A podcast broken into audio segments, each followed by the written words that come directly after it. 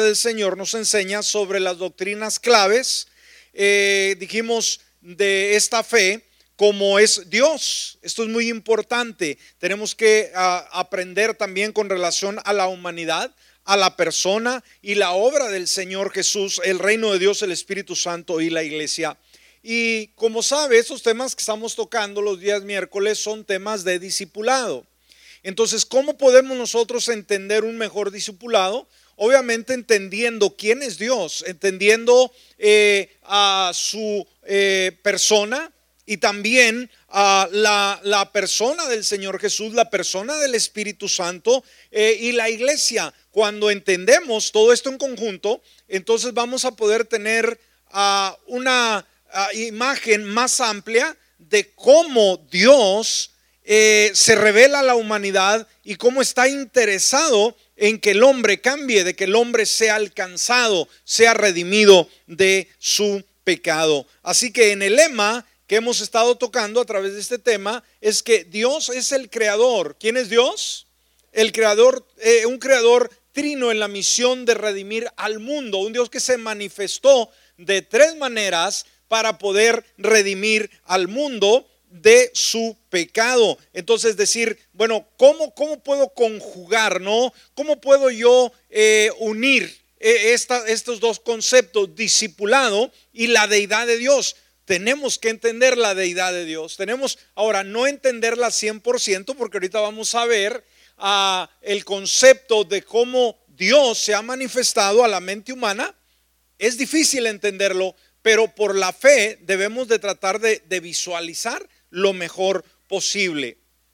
Ahora, vamos a estar viendo sobre la doctrina lo que comúnmente se le denomina dentro del círculo evangélico la doctrina de la Trinidad o triunidad de Dios. Amén. La palabra Trinidad o triunidad de Dios. De eso vamos a estar hablando en esta hora. Ahora, cuando hablamos de esta doctrina, eh, estamos hablando de la divinidad ¿sí? Estamos hablando de Dios, cómo se manifiesta y es otra revelación bíblica que encontramos, obviamente, en la palabra, que nos enseña más acerca de la naturaleza de Dios. Dijimos, como hijos de Dios, sabemos que hay un Dios todopoderoso, pero debemos de saber cómo es su naturaleza de acuerdo a la escritura. Y la mejor revelación que podemos entender, obviamente, es la palabra. Eh, y dijimos, es otra revelación bíblica que nos enseña más acerca de la naturaleza de Dios y cómo Él existe.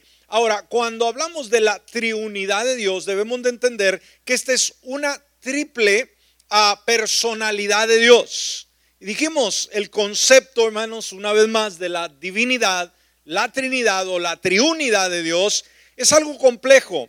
Pero dijimos, vamos a, tratar de entenderlo a la luz de la palabra. Y dijimos, esta es la persona, la triple personalidad de Dios. Obviamente es exclusivamente una doctrina cristiana y que está en las escrituras. Esta es una doctrina que está más allá, como lo mencioné, una doctrina que está más allá del alcance de la mente finita del hombre. No podemos, no podemos nosotros al 100% poder entender cómo Dios se manifiesta como un Dios creador, un Padre, pero a la misma, de la misma manera se manifiesta como Hijo de Dios en el mundo. Y que de la misma forma eh, el Espíritu Santo también nos representa a Dios. Entonces aquí vemos a un Dios en tres manifestaciones. Ahora, ¿son tres dioses? Para nada. Pero ¿cómo poder concebirlo? ¿Por qué? Porque nosotros como seres humanos entendemos la singularidad de la persona, que somos uno, ¿verdad? No podemos ser tres, ni cuatro, ni cinco, pero Dios, porque Él no está limitado como usted y como yo, Él así quiso serlo. Amén. Ahora, dijimos, este concepto permanece fuera de la esfera de la eh, razón natural o de la lógica humana, como lo hemos estado hablando. No podemos describirlo, simplemente no. Fíjese lo que dijo este doctor Walter Martin. Él dijo, ningún hombre, escúcheme bien, puede explicar completamente la Trinidad o la Trinidad de Dios. Aunque en cada eh, era los eruditos han argumentado teorías y adelantado hipótesis para explorar esta misteriosa enseñanza bíblica. Aunque los eruditos, los que se dedican al estudio de la palabra del Señor, han tratado de comprender y tratado de enseñar de la mejor manera, explicar cómo Dios se manifiesta en tres personas, es imposible realmente hacerlo. Pero a pesar de los valiosos esfuerzos de estos eruditos, una vez más, esta doctrina de Dios es todavía largamente incomprensible a la mente humana.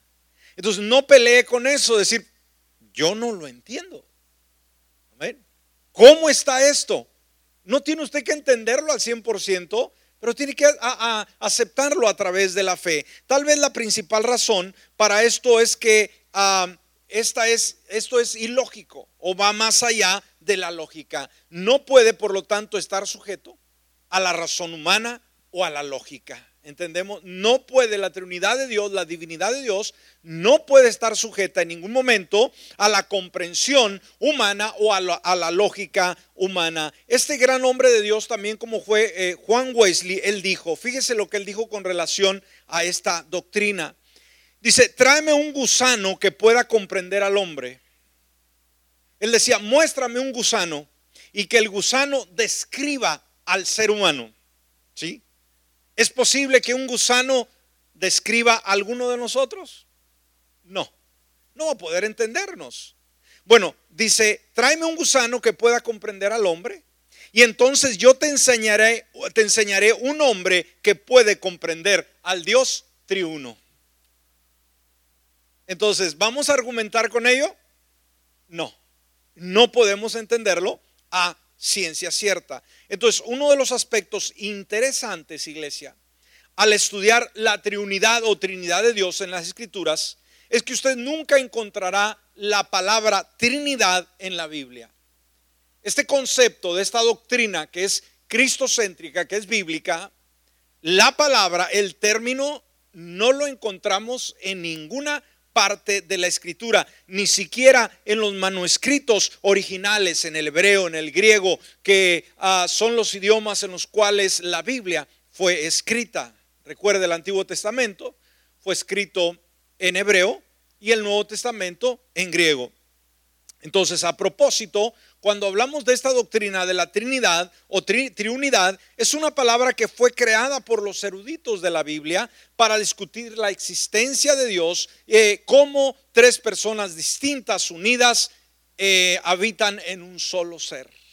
Para poder describir simplemente cómo Dios simplemente puede ah, eh, vivir o ser o manifestarse en tres personas en un solo ser.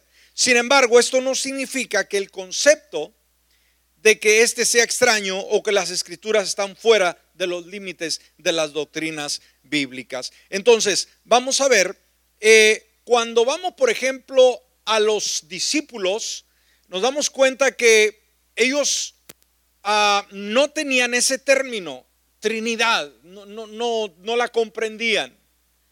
Mas, sin embargo, aprendieron este hecho de una forma, eh, eh, no de una forma dogmática, o sea, de un dogma, de una idea, de una teoría, sino más bien fue de una forma experimental, de una forma en la cual ellos pudieron ver esas revelaciones de parte de Dios por medio de los hechos de la revelación que iban presenciando. Ahora, la presencia de este concepto, iglesia, se puede ah, percibir a lo largo de toda la Biblia. Por ejemplo, si vamos desde el Génesis, ahí en el capítulo 1, vayamos ahí, Génesis capítulo 1, versículo del 1 al 3, yo creo que todos sabemos lo que esto nos dice, ¿verdad? Lo leímos en el tema anterior. En el principio creó Dios los cielos y la tierra.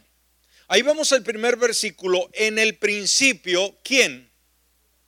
Dios. Ahí podemos ver este personaje, Dios como creador. ¿Cómo vemos a Dios? Como creador. Sí, sí. Ahora, dice, y la tierra, versículo 2, estaba sin orden y vacía. Había tinieblas sobre la faz del océano o del abismo, como dice la del, la del 60. Y luego dice, ¿y qué cosa? El Espíritu de Dios se movía sobre la faz de las aguas. Entonces aquí podemos ver otra manifestación de Dios. Vemos en primer lugar, dijimos, desde el primer versículo de la Biblia, del primer capítulo, podemos ver esa manifestación de la triunidad de Dios. Dios, el creador. En segundo lugar, vemos que el Espíritu de Dios se movía sobre la faz del océano. Entonces dijo Dios, versículo 3, sea la luz y fue la luz. Entonces, el mismo primer versículo de la Biblia, iglesia, hace una referencia directa a Dios al Padre, a Dios al Padre, ¿y cuál otro personaje? ¿Cuál es el segundo personaje? ¿Qué es lo que se movía? El Espíritu de Dios, el Espíritu Santo. Pero ¿sabe qué? Falta alguien. ¿Cuántos personajes componen? Dijimos la Trinidad de Dios. Tres. Entonces ya identificamos al primero, Dios como creador y padre, y al tercero, que es el Espíritu Santo. Falta uno. ¿Quién será? El Señor Jesús. ¿Dónde quedó? ¿Quedó fuera? ¿Quedó eliminado? No, es que eran al principio eran dos, después fueron tres. No, no, no, no. Pero Jesús, escúcheme, también estaba ahí. ¿Dónde? Veamos Juan capítulo 1, versículos del 1 al 3. Juan, Evangelio de San Juan capítulo 1, versículos del 1 al 3. Dice, en el principio era la palabra. Reina Valera nos dice, en el principio era el verbo. El verbo obviamente no nos está hablando de un personaje en sí, nos está hablando de, una acción, ¿sí? la palabra, que era en el principio. Este versículo se remonta a Génesis 1.1. ¿Está conmigo? Una vez más, Génesis 1.1 dice, en el principio creó Dios los cielos y la tierra. Ahora, Juan 1.1 nos dice, en el principio, o sea, cuando Dios estaba para crear lo que existe, era la palabra. Y la palabra obviamente es Jesucristo. ¿Quién es la palabra? Jesús. Él es la palabra. Y la palabra era con Dios, o sea, Jesucristo era con Dios y, añade, y la palabra era Dios. Ahí está la deidad de Dios. A ver, a ver, pastor, más despacio, más despacio. En el principio era la palabra, o sea, era Jesús. Y la palabra era con Dios, o sea, Jesús era con Dios, pero luego la palabra era Dios, o sea, Jesús era Dios. Pues sí. Algo que debemos de entender es que Jesucristo, ¿quién es? Es Dios. Seguro que sí. Ahora dice, ella, o sea, la palabra, era en el principio con Dios. Y luego añade en el versículo 3, todas las cosas fueron hechas por medio de ella o, por medio de él, del verbo, si usted tiene la 60, eh, o eh, en esta versión, por medio de ella, de la palabra. Una vez más, eh, todas las cosas, dice, fueron hechas por medio de quién? De la palabra. En este caso, ¿quién es la palabra? Jesús. Entonces, ¿quién creó el universo?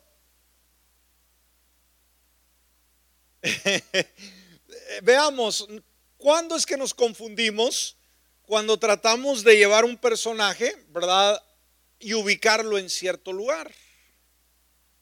¿Sí? Pero obviamente Dios fue el creador y obviamente Jesucristo es Dios, Jesús es la palabra, cuando fue dicha, todo surgió él creó todo, Él es Dios. Entonces podemos ver, ah, todas las cosas fueron hechas por medio de ella y sin ella, o sea, la palabra, no fue hecho nada de lo que ha sido hecho. Entonces aquí podemos ver, dijimos, en Génesis 1.1 podemos ver a Dios el Creador y podemos ver el Espíritu Santo moviéndose sobre las aguas. Pero Juan 1.1 nos dice que en el principio era la palabra. ¿Qué significa? ¿Con qué eh, creó Dios el cielo, la tierra, el mar y todo lo que vemos? ¿Por medio de qué?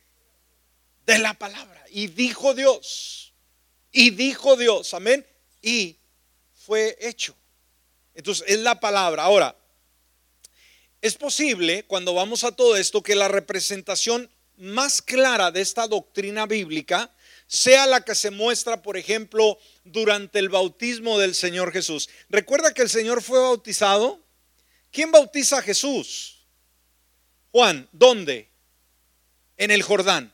Ahora, ¿cuántos han leído acerca de ese incidente? Creo que todos ya hemos visto ese pasaje bíblico. ¿Qué sucede? ¿Usted recuerda qué sucedió en ese lugar? Algo extraordinario. Vaya conmigo a Mateo capítulo 3 y vamos a estar analizando versículos 16 y 17. Mateo capítulo 3, versículos 16 y 17. aquí está, dijimos, vamos a hacernos la escena cuando Jesús está siendo bautizado. Dice la palabra, y cuando Jesús fue bautizado, enseguida subió del agua y aquí que los cielos fueron abiertos. Bueno, hasta este momento ya podemos identificar un personaje, ¿verdad? De esta doctrina bíblica, un Dios manifestado en tres personas. En, en, ah, la narración hasta ahorita, lo que hemos leído, ¿podemos identificar un personaje de esta doctrina? Jesús, exactamente, está aquí. Ponga atención, amén. Cuando Jesús fue bautizado, ahí está Jesús. ¿Quién es Jesús? El Hijo de Dios. Jesucristo, hombre. Amén. Ahí está, lo identificamos. Cuando Jesús fue bautizado, enseguida subió del agua y aquí los cielos fueron abiertos y vio al Espíritu de Dios que descendía como paloma y venía sobre él. ¿Qué otro personaje identificamos en los siguientes versículos? El Espíritu Santo. Entonces ya vemos dos personajes, ¿verdad? De la deidad, de la triunidad de Dios. Ya vimos primero a quién? Jesús. En segundo lugar, el Espíritu Santo. Y nos falta uno. ¿Cuál falta? Dios. Bueno, versículo 17. Y he aquí una voz de los cielos que decía, este, hablando de Jesús, es mi Hijo amado en quien tengo complacencia. Wow. A ver. Wow. Hace poco que leyó usted este versículo, ya tiene rato que no lo ha leído. ¿Alguien lo ha leído últimamente? Digo, eh, no tiene que haberlo leído, pero alguien por casualidad lo leyó últimamente hace un mes, dos meses, ¿no? Bueno, pero sí lo había leído, sabía que estaba en la Biblia, ¿no? Ok, ahí está, búsquelo. Bueno, ¿qué nos llama la atención? Tal vez cuando usted lo leyó no le puso cuidado, no le puso atención de vida, pero al analizarlo de este punto de vista, ¿qué vemos en el bautismo de Jesús? Eh, eh, en una simple ceremonia y en escasos, ¿verdad? Ah, eh, simplemente dos, ah, dos versículos. ¿Qué podemos ver? La manifestación de ese Dios a través de tres personajes. ¿Sí lo entendió? Amén. Entonces dijimos, cuando pensamos en discipulado, no podemos evitar, no podemos dejar ningún personaje de la deidad fuera. Si usted deja a Dios fuera, está dejando a un lado el Creador, a Dios Padre. Si usted elimina el Espíritu Santo, Oiga, eso está terrible. ¿Por qué? Porque ¿qué es lo que está ahorita en nosotros y en la iglesia? ¿Qué es lo que la impulsa? ¿Qué es, la que, qué, es lo que vive en nuestro corazón? El Espíritu Santo. Él es el que nos guarda, Él es el que continuamente nos está guiando, como dice la palabra, a toda verdad y a toda justicia. Y si eliminamos a Jesús, oiga, imagínense, es el que pagó en la cruz del Calvario por nuestros pecados y los pecados del género humano. Entonces, ¿cuál de los tres podemos eliminar? Ninguno. Necesitamos esas tres manifestaciones, amén, muy claras y dijimos, como discípulos, necesitamos a un Padre que es creador, que envió a un Hijo amado. Necesitamos a Jesús, el Salvador del mundo, para poder presentárselo a una sociedad que necesita salvación y que entiende que una vez que acepta a Jesús, ahora viene a ser propiedad de Dios y viene a ser sellado con ese sello de autenticidad, por así decirlo, de ah, propiedad privada. Cuando se acerca el diablo, el enemigo a tu vida, simplemente va a ver el sello y decir, este es un hijo de Dios, esta es una hija de Dios, no tengo nada que estar haciendo con él, con ella. Amén. ¿Estamos? Ahora, es fácil entender lo que vimos aquí eh, en la narración bíblica con relación al bautismo de Jesús. ¿Es bien fácil para entenderlo? Pregunto. No, a la mente humana no es fácil. ¿Cómo es esto? Sabe, ha habido debate, ha habido doctrinas que dicen que son tres dioses. Otras debaten que hay un uno y no tiene ninguna manifestación. Entonces todo todo exceso es malo. Debemos de darle el espacio a cada personaje, ¿no? Para nosotros es difícil poder procesar, dijimos, por completo lo que sucedió en estos versículos. Por una parte, vemos a tres personas diferentes actuando de manera diferente, ¿sí? Tres personas actuando de manera diferente. El hijo que estaba haciendo se estaba bautizando. Amén. El Espíritu Santo, ¿qué pasa? ¿Qué hace? Desciende sobre él. Y, Dios, ¿qué hace? O sea, habla, una voz audible. Esto no fue una visión, no fue un sueño. Dice que se oyó una voz, imagínense, una voz audible. Los que estaban ahí oyeron la voz de Dios. ¡Wow! ¡Qué impresionante! Entonces veamos, ah, eh, vemos a tres personas diferentes, dijimos, actuando de manera diferente. Bautizaron a Jesús como un ser humano. Era la humanidad de Jesús, pero el Espíritu Santo descendió en forma de una paloma. ¡Wow! O sea, literalmente era en forma de una paloma, se podía percibir. Y Dios el Padre habló de manera audible acerca de su complacencia con Jesús. Dijimos, los que estuvieron ahí oyeron la voz. Al mismo tiempo, sabemos que a estas tres personas existen no como tres dioses, sino existen como un ser. Amén. ¿Cómo existen estas tres personas o manifestaciones? Como un solo ser. Los tres son Dios al mismo tiempo. Ahora trate de explicarlo. Va a ser imposible. Amén. Ahora, una vez más, la doctrina de la Trinidad o la triunidad es algo que los teólogos históricamente han llamado un aspecto incomunicable de Dios. ¿Cómo le han llamado los teólogos a, a este aspecto? Un aspecto que incomunicable de Dios. O sea, Dios no nos va a comunicar, no nos va a decir al 100 cómo es eso. Entendemos. Es decir, algo que los seres humanos no pueden captar. ¿Sabe Dios que no podemos captar esta realidad o no sabe Dios? Él sabe. Ahora, ¿va usted a ponerse a alegar con Dios y decir, Dios, ¿me explicas cómo es la Trinidad? Si no, yo no camino. ¿Necesita usted una revelación del cielo para entenderlo al 100%? No. No, ¿por qué? Porque es un aspecto incomunicable de parte de Dios, algo que los seres humanos no pueden captar. Esto no debe sorprendernos ni siquiera insultarnos. No debemos de sentirnos acomplejados, sentirnos mal, decir, pero ¿cómo Dios nos trata de esa manera? Para nada. Después de todo, si creemos que Dios es infinito y todopoderoso, ¿cuántos creemos que Dios es infinito, que no tiene fin? Y que es todopoderoso.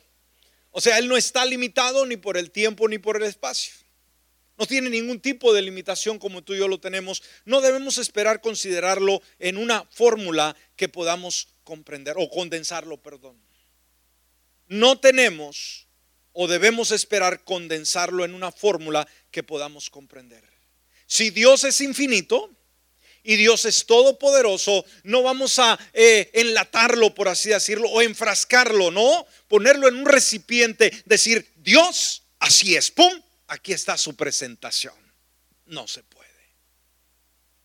No se puede, es imposible. Si tratamos de describir a Dios, tratamos de ah, verlo de la mejor manera y decirle al mundo cómo es Dios, pero no podemos enfrascarlo y decir, Dios, yo sé quién eres tú, te conozco al 100%. Jamás vamos a poder conocer a Dios en su totalidad. Ahora, vayamos al siguiente punto y vamos a ver el punto número 4. Este era el 3, si no apuntó. El punto número 3 que estuvimos hablando, la doctrina de la Trinidad o unidad de Dios, o perdón, ya triunidad de Dios. Vayamos al punto número 4 y vamos a analizar el testimonio divino. ¿Qué vamos a analizar? El testimonio divino. Ahora, no hay mayor autoridad, esto es lo que debemos de entender, sobre quién es Dios que el mismo Dios. ¿Qué autoridad más alta que Dios hay? Pregunto, ¿habrá una autoridad más arriba de Dios? No, porque Dios es la máxima autoridad. Él fue creador, pero Él no fue creado. El mundo que Él creó no va a ser eterno. Este mundo un día se llegará a su fin. Él prometió que haría cielos nuevos y tierra nueva. Pero esta tierra va a perecer. Entonces no hay mayor autoridad sobre quién es Dios que el mismo Dios. No hay nadie. Ahora, entender esto una vez más también es complicado. Decir, pues que yo entiendo que yo estoy bajo autoridad y que mis hijos están bajo mi autoridad y que yo tengo una autoridad sobre mí en el trabajo, en la iglesia, eh, donde quiera, y que esa persona tiene otra autoridad y que Dios es la autoridad máxima, pero alguien más va a estar arriba de Dios. No, no, arriba de Él no hay nadie más. Por eso la palabra de Dios es el mejor lugar, iglesia. Fíjese, dijimos, ¿cuál es el mejor lugar? La palabra de Dios para encontrar información acerca de la naturaleza y el carácter de Dios. ¿Dónde vamos a buscar? ¿A qué referencia vamos a acercarnos para conocer sobre la naturaleza y el carácter de Jesucristo? ¿Podemos ir a Google? ¿Podemos ir a la enciclopedia? ¿Podemos ir a, a los diferentes buscadores? No, la Biblia la palabra de Dios es la única fuente de autoridad en la cual podemos encontrar la naturaleza y el carácter de Dios. Por ejemplo, hay un pasaje en la escritura que Dios da el increíble paso de revelársele a un hombre en el Antiguo Testamento. ¿Se acuerda usted aquel personaje que andaba en la montaña y el Señor le uh, eh, le llama la atención a través de aquella zarza. ¿Sí? Moisés, ¿se acuerda? Andaba cuidando las ovejas, pero Dios quería llamar la atención, o sea, quería ah, que Moisés supiese que Dios estaba ahí, que él, él tenía un, un propósito que cumplir. La función, la labor de Moisés no era ser pastor de ovejas toda su vida. Dios lo llamaba a una labor superior, a sacar al pueblo de esclavitud, a hacerle un gran caudillo. Entonces veamos, Dios le, le llama la atención a este personaje y dijimos, en, en, este pasaje que vamos, estos pasajes que vamos a estar analizando, Dios da el increíble paso de revelarle a Moisés un poco sobre él mismo después del éxodo de Egipto, después de, ese, ese, proceso, de esa labor. Mire lo que lo dice en Éxodo capítulo 34, versículos del 5 al 7. Éxodo capítulo 34, versículos del 5 al 7. ¿Estamos? Mire lo que dice Dios, hermanos. Recuerde, ahí está Moisés. Entonces descendió el Señor en la nube. ¿Qué hizo Dios? Descendió. Fíjese la palabra que usa. No dice subió. ¿Por qué descendió? ¿Por qué no subió? ¿Por qué descendió? Porque Dios habita En el cielo. ¿Dónde habita Dios? En el cielo. Entonces dice, entonces descendió el Señor en la nube y se presentó ahí a Moisés. ¿Qué hizo Dios? Se le presentó a Moisés. Oiga, y, Moisés fue un, bendecido, alguien especial que pudo ver a Dios cara a cara. Pudo contemplarle, pudo oír su voz. ¡Wow! ¡Qué impresionante, ¿no? Dice, ah, y se presentó ahí a Moisés. Y éste invocó el nombre del Señor. El Señor pasó frente a, a Moisés y proclamó, Señor, Señor, Dios compasivo y clemente, lento para la ira y grande en misericordia y verdad, que conserva su misericordia por mil generaciones, que perdona la iniquidad, la rebelión y el pecado, pero que de ninguna manera dará por inocente al culpable, que castiga la maldad de los padres sobre los hijos y sobre los hijos de los hijos, sobre la tercera y sobre la cuarta generación. ¡Wow! Está, eh, eh, está, entendiendo usted lo que sucedió, esta revelación, esta manifestación asombrosa de Dios a un ser mortal. Wow. Imagínese Moisés, hermano, cómo estaría, ¿no? Que la presencia del Señor pasó a un lado de él. Wow, una gloria, hermanos, una presencia un, mover extraordinario, sobrenatural que ningún hombre había experimentado como él. Y fíjese que cuando el Señor desciende, cuando el Señor se acerca, cuando el Señor se hace presente, ¿cuáles fueron las palabras? E invocó el nombre del Señor. Y el Señor pasó frente a Moisés y proclamó, ¿qué es lo que surgió? ¿Qué es lo que ah, la, voz que salió de Moisés? Fíjese, que, o sea, inmediatamente, ¿qué, fluyó de, de los labios de Moisés? Fíjese, hermanos. El Señor cuando pasó dice y proclamó, Señor, Señor, Dios compasivo. Amén. Y clemente lento para la ira y grande en misericordia y verdad, que conserva su misericordia por mil generaciones. ¿Qué es lo que pudo ver? Pudo ver a un Dios poderoso, a un Dios creador, a un Dios enorme, pero con una naturaleza impresionante. Y esa naturaleza nos habla de su, ¿qué es lo que conoció Moisés de la naturaleza de Dios ahí? ¿Qué le fue revelada? ¿Qué conoció de Dios? ¿El coraje de Dios? No. Dios compasivo. O sea, a medida, hermanos, la presencia de Dios pasaba frente de Moisés, hermano, lo que sobresalía, yo creo que a Moisés tenía sus ojos bien abiertos, decía, wow, no estaba la, ira de Dios, el coraje de Dios, sino su misericordia. Qué manifestación tan más linda. Dios compasivo y clemente, lento para la ira. Oiga, cuando su presencia se movía y rompía las rocas donde él iba caminando, hermanos, había un temor, una reverencia impresionante. Pero no era eh, de decir, Dios mío, ¿verdad? Me va a matar, sino lo que fluía, la naturaleza de compasión, la naturaleza de misericordia la naturaleza de oportunidad a que conserva su misericordia por mil generaciones, que perdona la iniquidad, la rebelión y el pecado. ¡Wow! ¡Wow! ¿Cómo se sentiría usted si estuviera a un lado de Moisés? Yo creo que se cae de bruces ahí, se tira en el piso, decir, Señor, wow, ¿no?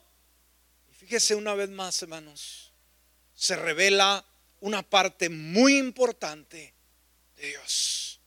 Su compasión, su misericordia, su perdón, su bondad para con el ser humano. Obviamente nos hace entender también en la segunda parte que en ninguna manera dará por inocente al culpable y que castiga, pero esa no fue su lado fuerte, ¿me está entendiendo? ¿Qué quiere decir? Que cuando la persona voluntariamente decide apartarse de Dios, de la cobertura de Dios, hay castigo.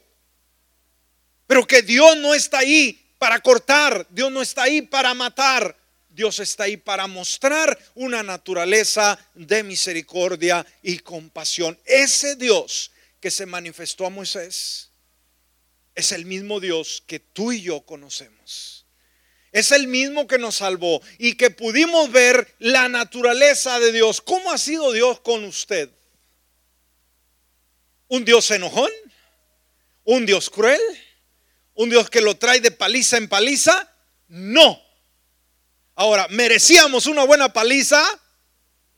Alguien puede decir, yo no, pastor. Todos, todos. Pero Dios no nos ha pagado conforme nuestras iniquidades. Un Dios creador. Un Dios que creó un infierno para Satanás y los demonios. Aunque el lado de la justicia es un lado que resalta de Dios, debemos de entender que ese no es lo fuerte de Él. ¿Me explico? Que lo más asombroso de Él es su misericordia, es su amor y su compasión. ¿Usted cree que es, Dios ha cambiado? ¿Ya se hizo muy duro y muy, muy bravo con la sociedad? A pesar de que el mundo el día de hoy le rechaza. Él todavía está brindando su misericordia. Así como a nosotros nos la brindó. Vamos a detenernos aquí, iglesia. Vamos a detenernos. Aprendimos algo en esta hora. Entiende al 100% la doctrina de la Trinidad, de la Trinidad de Dios. Al 100. Mm. Al 100. No. Jamás. Jamás. Jamás la vamos a entender. Vamos a luchar con ellos y me voy a meter en ayuno y en oración para que me, Dios me la revele. No se la va a revelar. Se va a morir de hambre. Dios no la va a revelar. ¿Por qué? Es algo incomunicable de Dios. No le digamos, Señor, todos los que estuvieron ahí, nadie sabe esta noche, dame un sueño y revélamelo. No lo va a hacer. Le va a dar una pesadilla terrible por la cena que se vaya a dar al rato. Pero no va a haber una revelación más clara de lo que Él nos da en su palabra. Póngase de pie en esta hora. Vamos a orar. Padre amado, queremos agradecerte. Gracias Dios por el tema, la enseñanza de esta tarde. Seguimos todavía creyendo, Padre, que somos tus discípulos, tus seguidores, y que todavía, Señor, no has terminado con nosotros, que todavía estamos en ese caminar del discípulo. Y que también estamos, Señor, con la misma pasión, la misma dirección de poder alcanzar a otros, de poder llevarlos también, Señor, a un buen discipulado. Gracias por el tema en esta ocasión, en la cual nos hablas un poco sobre tu doctrina. Un Dios un solo Dios, pero manifestado en tres formas diferentes. Aunque los grandes eruditos se han peleado, han discutido, tratando de sacar sus propias, propias teorías, nos dices claramente, Señor, que lo revelado, Señor, que tú nos das es para nosotros, pero los secretos son solamente para ti.